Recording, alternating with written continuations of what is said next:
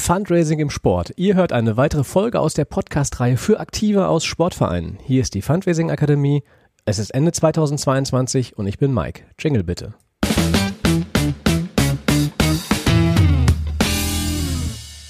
Auf der anderen Seite ist Jan Upadek, aber den kennt ihr schon. Und wer ihn noch nicht kennt, der höre bitte die Folge zu den Fördermitteln nochmal nach. Großartige Tipps, insbesondere auch, wenn es um die Anschaffung von bestimmten Dingen geht, die man sonst nicht finanzieren kann. Heute haben wir aber einen ganz konkreten Tipp für euch und der hat auch was mit der Deutschen Stiftung für Engagement und Ehrenamt zu tun. Der DSEE, e, wie wir sie hier auch in den Podcasts häufig benennen. Jan, moin. Moin Mike. Schön, dass ich da sein kann. Danke, dass du da bist. Wir brauchen dich nicht großartig vorstellen, aber ähm, du hast uns heute einen Tipp mitgebracht. Worum geht's denn? Um das Mikroförderprogramm der Deutschen Stiftung für Engagement und Ehrenamt. Jetzt kommt, jetzt kommt direkt ein Karlauer. Jetzt können wir uns alle Mikrofone kaufen. Ja, das ist eine sehr schöne Idee. Oh, boah, der war schlecht, ne? Der war so richtig, also der war richtig schlecht, komm. Ja, der würde vielleicht sogar noch funktionieren, wenn wir nicht über Sportvereine sprechen würden, denn wofür Sportvereine Mikrofone brauchen, um das Ehrenamt zu verbessern, sehe ich noch nicht. Wenn wir im Bereich Musik unterwegs wären. Spätestens für die, äh, für die Anlage auf dem Fußballplatz ähm, braucht man ein Mikrofon, ne? Oder also wir sollten ganz schnell aus dieser Falle hier wieder rauskommen, weil das war wirklich ein sehr schlechter Spruch. Also wir fangen nochmal von vorne an. Mikroförderung der Deutschen Stiftung für Engagement und Ehrenamt. Was ist denn das eigentlich? Das ist ein Programm, das das Ehrenamt stärken soll. Es geht darum, dass Vereine häufig das Problem haben, dass neue Ehrenamtliche dringend gebraucht werden oder die schon vorhandenen aktiven Ehrenamtlichen irgendwann in so kleine Motivationslöcher fallen. Wer das ehrenamtliche Engagement in seinem Verein verbessern will, kann über das Programm 2500 Euro Förderung bekommen. Ganz kurz, wir haben jetzt Ende 2022.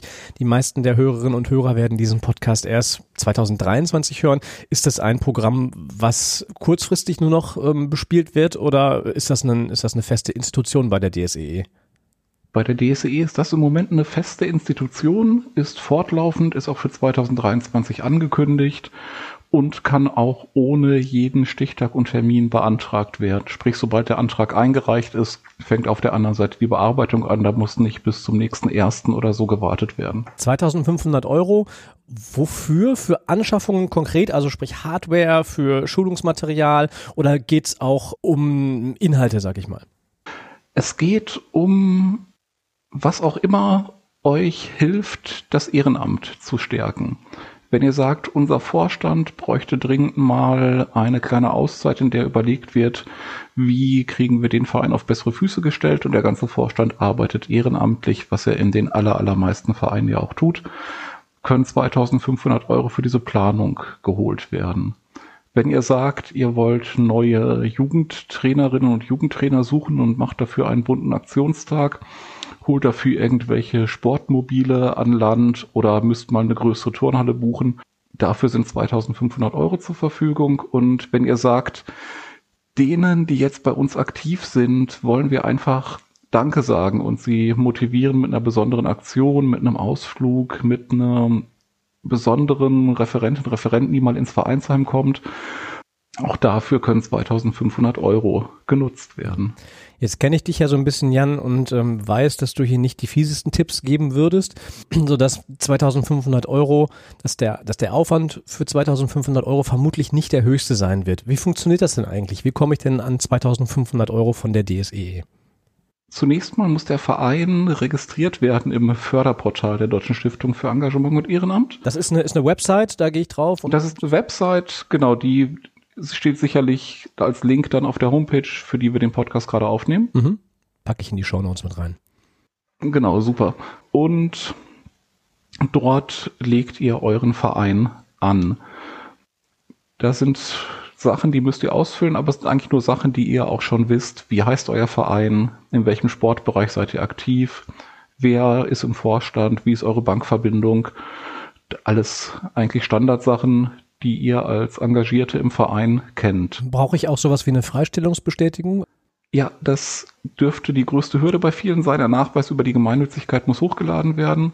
Das Dokument bekommt ihr alle paar Jahre vom Finanzamt ähm, irgendwo in der Mappe des Kassenwartes. Das ist bestimmt ein Das wird irg irgendwo beim Vorstand sein. Ne? Irgendwie der Kassenwart, der Mensch, der für Finanzen zuständig ist. Vielleicht habt ihr auch ein Steuerbüro, was sich um die Finanzen kümmert. Irgendwo da wird dieser Freistellungsbescheid sein. Genau. Wenn ihr den Verein entsprechend angelegt habt, loggt ihr euch ein in das Förderportal und wählt aus neuen Projektantrag anlegen. Und das Programm, das ihr dann auswählen müsst, heißt Ehrenamt gewinnen, Engagement binden, Zivilgesellschaft stärken. Da findet ihr dann als erstes blau unterlegt ein paar Hinweise, die helfen. Als erstes der Hinweis, dass der Antrag nur gestellt werden kann, wenn der Verein, den ihr gerade angelegt hat, überprüft worden ist. Und oben ist dann sogar ein gelber Button Organisationsberechtigung beantragen.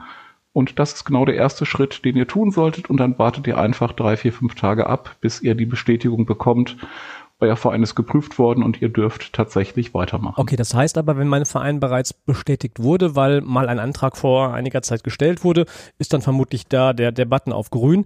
Heißt das denn, ich bin dann möglicherweise von einer Förderung ausgeschlossen oder kann, kann man das mehrfach in Anspruch nehmen oder ähm, wenn ich ein anderes Programm mal beantragt habe, ähm, kann ich das dann auch noch mitnehmen? Ihr könnt das auf jeden Fall mitnehmen, wenn ein anderes Programm schon mal beantragt wurde. Das ist komplett unabhängig davon. Im Moment ähm, könnt ihr diese 2500 Euro einmal jährlich ähm, für euch abrufen. Das ist mal gerade ein Geburtstagsgeschenk, was du hier gerade präsentierst. Ne? Also ich behaupte ja, dass es ähm, nicht viel komplizierter wird zu dem, was du gerade schon berichtet hast. Nee, eigentlich nicht wirklich. Im Verlauf der nächsten 30 Minuten solltet ihr eigentlich fertig sein mit dem Ausfüllen des Ganzen. Okay, dann, dann, dann haben wir uns jetzt quasi angemeldet im System. Wir haben drei, drei, drei bis fünf Tage gewartet und haben jetzt die, die Zusage, dass wir gelistet sind. Was passiert dann? Genau, als erstes noch mein Standard-Disclaimer. Wenn ihr durch andere Fundraising-Quellen schneller an Geld kommt als in 30 Minuten an 2500 Euro, nutzt bitte die anderen Fundraising-Quellen und hört sofort auf mit diesem Teil des Podcasts. Ich, ich stopp, ähm, da, da würde ich jetzt mal reingerätschen und sagen, ergänzend sollte man es trotzdem machen. Es, man hört ja nicht, bei 2500 Euro hört es ja nicht auf, ehrenamtliche ja, gewinnen. Genau. Ihr seht dann, ähm, dass der Antrag sieben Punkte hat und ausfüllen müsst ihr davon eigentlich nur zwei Stück, nämlich Punkt Nummer fünf und Punkt Nummer drei, auch in der Reihenfolge. Auch hier, auch hier nochmal der Disclaimer. Wir haben Ende 2022. Wir wissen nicht, wie im Jahr 2023 2023 die DSE möglicherweise das Förder, äh, das, das Förderformular oder das Antragswesen nochmal geändert hat, ne? Genau. Von daher, ich benenne auch immer nochmal die Überschriften, ähm, wenn ich durch die einzelnen Punkte gehe, sage also nicht nur Punkt 1, Punkt 2, damit ihr im Notfall, wenn es geändert sein sollte, sinngemäße Abschnitte finden könnt. Punkt 1 sind die Basisdaten. Das sind die Regeln, die für den Antrag gelten. Die bekommt ihr automatisch alle nochmal als PDF, damit die DSE sagen kann, ihr habt es doch in eurem Antrag gehabt. Was wollt ihr eigentlich, wenn ihr Rückfragen habt? Da steht alles drin. Ihr könnt natürlich die auch, auch anrufen. Die Hotline von denen ist sehr gut und sehr hilfreich. Aber ansonsten findet ihr da die ganzen kleingedruckten Spielregeln. Ähm, ausfüllen müsst ihr da aber gar nichts.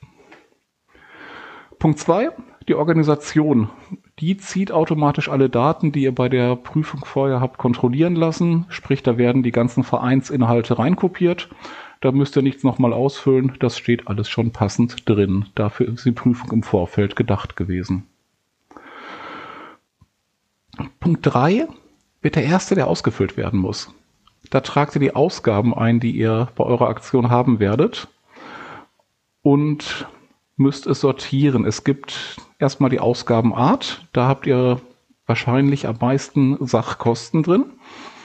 Denn Sachkosten ist zum einen relativ klar, ihr kauft irgendeine Geschichte, die ihr für die Aktion braucht. Ähm, Mikrofone, das sind wir wieder. Dankeschön, Essen, Mikrofone, ähm, genau, um ja, stimmt. Mikrofone, um bei der großen Aktionstag auf dem Sportplatz auch alle zur nächsten Station rufen ich zu können. Ich sag's dir so. doch, genau das meinte ich. Ja, genau.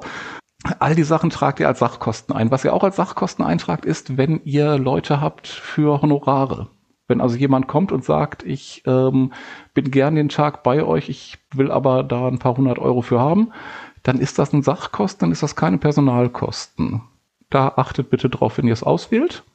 Dann nach der Ausgabenart tragt ihr ein die Bezeichnung, also Abendessen vom Partyservice ähm, für die Ehrenamtlichen, die geholfen haben oder was auch immer und die Kosten in Euro.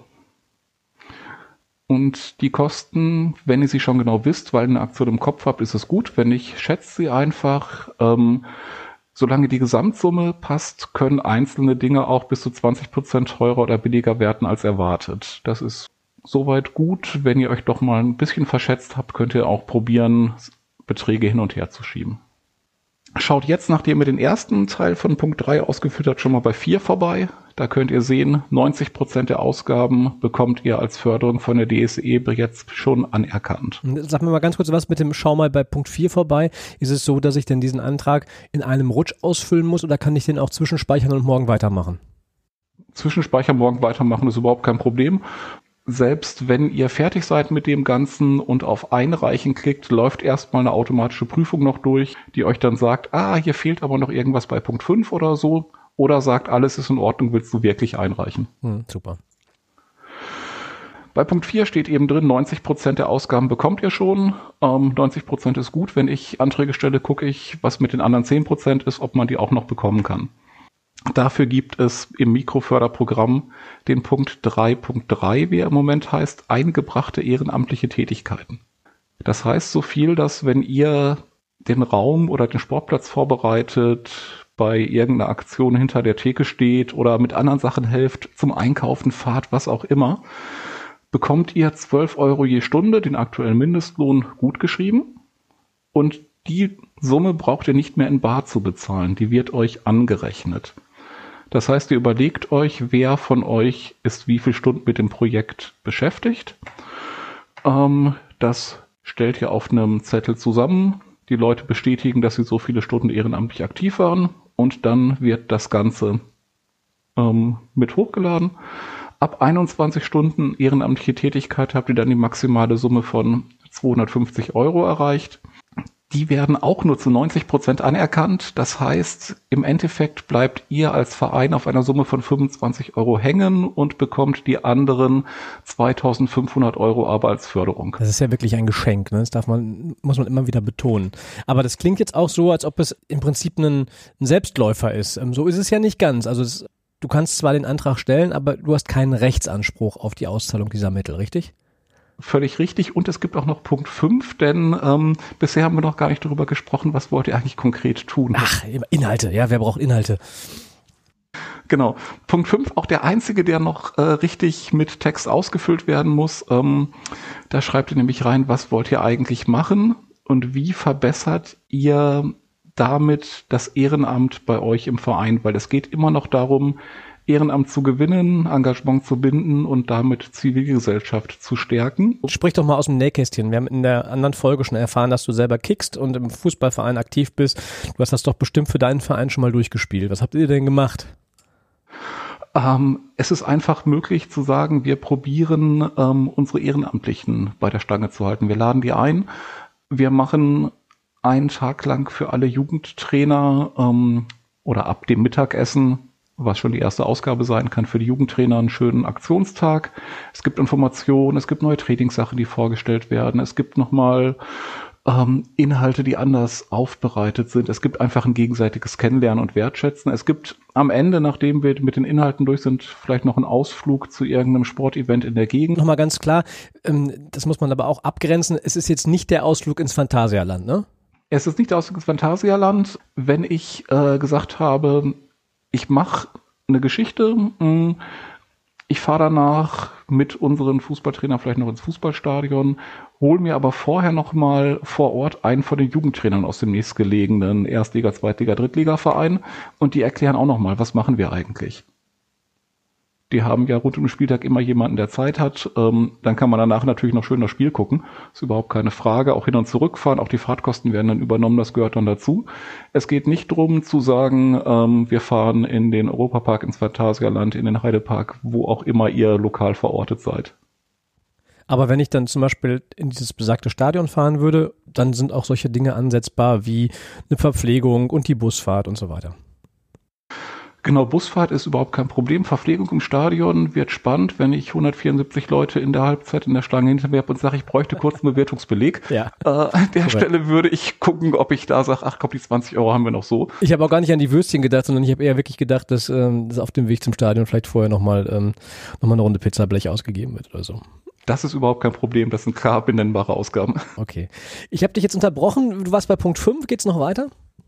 Genau, bei Punkt 5.1 bis Punkt 5.4 kommen die Inhalte rein, sprich, ähm, wer genau ist die Zielgruppe, ähm, also welche Menschen aus unserem Verein sprechen wir an oder für welchen Bereich in unserem Verein sprechen wir neue Menschen an, weil auch das Finden und Gewinnen neuer Ehrenamtlicher ist ja Teil des Fördertopfes. Bei Punkt 5.5 bis 5.8 sind es Multiple-Choice-Sachen, die einfach abgehakt werden können. Da geht es dann wirklich drum, nochmal auszuwählen, in welchem Bereich der Zivilgesellschaft seid ihr unterwegs? Seid ihr ein kirchlicher Verein? Seid ihr ein Sportverein? Seid ihr im Bereich der helfenden Dienste unterwegs? Was auch immer. Ähm, klickt euch da einfach durch. Das ist relativ einfach und selbsterklärend. Punkt 6 ist ein Hochladen von Dokumenten. Sprich, ähm, die Ausschreibung für den Tag, wenn ihr schon euch Gedanken gemacht habt, schon sowas wie einen Flyer entworfen habt, könnt ihr den gerne hochladen, um zu zeigen, was ihr machen wollt.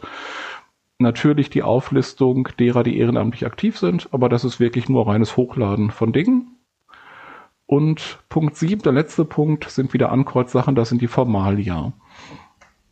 Da steht dann solche Sachen drin, wie wir bestätigen, dass wir mit der Aktion nicht aktiv gegen die freiheitlich-demokratische Grundordnung arbeiten wollen wir sind tatsächlich ehrenamtlich aktiv. Ähm, all solche Geschichten werden abgehakt. Ich darf den Antrag stellen und ich werde mit den 2500 Euro ähm, nicht durchbrennen, sondern äh, bin auch verantwortlich dafür, dass sie dann hm, entweder als über eingereichte Belege oder über eine Rücküberweisung wieder an die DSE zurückfließen. Aber da würde ich jetzt einmal noch eine Formalia-Frage stellen wollen.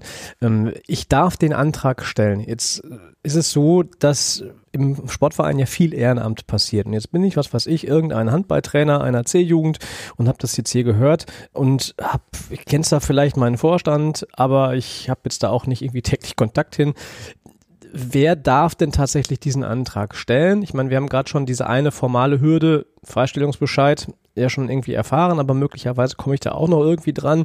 Wer darf diesen Antrag stellen und an wen müsste ich mich vielleicht doch wenden, wenn ich jetzt in Anführungsstrichen nur Trainer bin und bislang aber mit den äh, operativen Dingen des Vereins nichts zu tun habe? Hängt von eurer eigenen Vereinssatzung ab. Da steht drin, wer für den Verein unterschreiben darf. Es gibt Vereine, da können das zwei beliebige Mitglieder aus dem Vorstand. Ähm, es gibt Vereine, da darf das nur die oder der erste Vorsitzende. Ähm, es gibt Vereine, da dürfen es nur erste oder zweite Vorsitzende. Das sind die ähm, Spielregeln, die ihr euch selber gegeben habt, als ihr euren Verein gegründet habt. Schaut einfach noch mal rein. Du hast jetzt noch nicht gesagt, und damit ist der Antrag gestellt. Gibt es noch einen Schritt? Wenn ihr mit Punkt 7 durch seid, klickt ihr auf Antrag einreichen. Es kommt eine automatische Prüfung. Und wenn da Fehler angezeigt werden, wird sogar angezeigt, wo der Fehler liegt. Das heißt dann nämlich bitte überarbeite Punkt 3.2 nochmal, weil es da irgendeine Summe falsch eingetragen. Oder zwei Zeichen ähm, zu viel im Feld eingegeben worden sind, ja auch immer der Klassiker. Oder, genau, oder was auch immer. Es steht aber genau da, das korrigiert ihr einfach und klickt dann immer wieder auf Antrag einreichen, bis irgendwann keine Fehler mehr angezeigt werden. Und Sobald ihr das habt, gibt es noch einmal ein kleines Textfeld, wo ihr nochmal viele Grüße reinschreiben könnt an diejenigen, die den Antrag lesen und bearbeiten werden. In der ersten Runde könnt ihr das Feld aber auch einfach freilassen und auf Antrag einreichen klicken. Und dann müsst ihr abwarten. Drei bis fünf Tage. Ihr bekommt eine E-Mail, sobald sich irgendwas tut, sobald die Deutsche Stiftung Engagement und Ehrenamt soweit ist und das Ganze geprüft hat. Dann bekommt ihr von denen die Rückmeldung, jawohl, der Antrag ist genehmigt, ihr könnt anfangen, oder die haben noch irgendwelche inhaltlichen Rückfragen, die durch die automatische Prüfung nicht gestellt werden konnten. Dann werden die auch noch beantwortet, aber sobald das durch ist, legt los mit eurer von der DSE geförderten Aktion. Du hast jetzt gerade gesagt, man hat äh, die Möglichkeit, jedes Jahr diesen Antrag zu stellen. Nochmal, wir haben Ende 2022. Wenn jetzt jemand auf die Idee käme, dieses Jahr noch einen Antrag zu stellen, bedeutet das aber, dass die Aktion dann auch bis zum 31.12. diesen Jahres durchgeführt sein muss und abgerechnet sein muss. Genau, das, die Weihnachtsfeier wäre noch gut. Äh, die Silvesterfeier wird kritisch, weil da entstehen auch im Laufe des neuen Jahres Ausgaben. Das, heißt, das heißt also solche Fragezeichen oder solche Ideen in den Köpfen wie, hey, das ist doch super, dann stelle ich jetzt im Dezember noch einen Antrag und mache im Januar den nächsten und dann habe ich zweimal 2500 Euro und kann dafür eine große Veranstaltung auf die Beine stellen. Das wird nix. Das wird nix, nee. Es geht tatsächlich immer strikt nach dem äh, Jahreswechsel bei der Deutschen Stiftung für Engagement und Ehrenamt von ganz wenigen Ausnahmen mal abgesehen. Das Mikroförderprogramm ist aber keine dieser Ausnahmen. Wow. Ja, irre, ne? Also ich meine, zweieinhalbtausend Euro, größere Hilfsorganisationen werden vielleicht mit den Schultern zucken und sagen, naja, erstmal so ein kleines Programm irgendwie aufstellen. Aber gerade für die kleinen Vereine vor Ort, ja, ist das ja wirklich geschenktes Geld. Super. Genau, und so ist es auch gedacht, denn ähm, es geht darum, dass gerade auf den Dörfern, auf dem Land so viel ehrenamtliches Engagement vorhanden ist, was eben nicht die Möglichkeiten hat, die große Organisationen haben, zu sagen, komm, wir schreiben mal eben eine E-Mail an unsere 50.000 Leute, die wir in der Liste haben oder so, die einfach aber mit kleinen Dingen ganz viel auf die Beine stellen können. Und diese kleinen Dinge sollen sie da möglichst unkompliziert bekommen können. Okay, auch wenn wir jetzt hier einen Sport-Fundraising-Podcast äh, machen, muss aber auch nochmal gesagt sein, Menschen, die das hier hören, haben möglicherweise mehrere Hüte auf. Das ist jetzt kein Sportprogramm, sondern wenn ich jetzt in irgendeinem, ähm, in einer evangelischen Jugend bin oder wenn ich, was weiß ich, bei einem, einem Musikverein bin oder in einem anderen gemeinnützig anerkannten Verein, für die gilt das auch. Für die gilt das auch. In dem Fall müsst ihr einmal noch komplett raus aus dem Antrag und müsst auf der Startseite nach dem Einloggen den Button auswählen Neue Organisation und müsst die neue Organisation entsprechend anlegen. Startet dann, wie sonst auch, den Förderantrag und macht dann noch einen ganz wichtigen Schritt. Bei Punkt 2 wählt ihr dann nämlich in einem Pulldown-Menü die Organisation aus, für die ihr gerade den Hut auf habt. Das nur nochmal als Service für all diejenigen, die hier nicht mit dem Sportfokus reinhören, sondern vielleicht auch noch eine andere Idee für einen anderen Verein haben. Boah, super. Kurzer, schneller Tipp, lieber Jan. Gibt's noch irgendwas, was du sonst als Tipp mitgeben kannst, was die DSE angeht, außer dass man, dass es sich lohnt, da sowieso immer mal drauf zu schauen, welche Programme ausgeschrieben werden? Genau. Den Tipp, da jetzt gerade Anfang des Jahres wahrscheinlich ist, geht jetzt gleich sofort auf die Homepage der DSE meldet euch für die Newsletter an, die ihr da findet. Denn im Laufe des Frühjahrs werden da wahrscheinlich alle Programme vorgestellt, die 2023 laufen. Mhm. Ich danke dir sehr, dass du diesen Hinweis nochmal gegeben hast. Und damit verweise ich gerne auf die anderen Folgen aus dieser Sport-Podcast-Reihe, die ihr auf der bekannten Website findet, wo ihr jetzt auch diesen Podcast gefunden habt oder überall da, wo es Podcasts gibt. Lieber Jan, ganz vielen Dank dir für dein vieles Wissen und dein Einbringen hier in unsere Reihe. Gern geschehen. Bis bald. Ciao.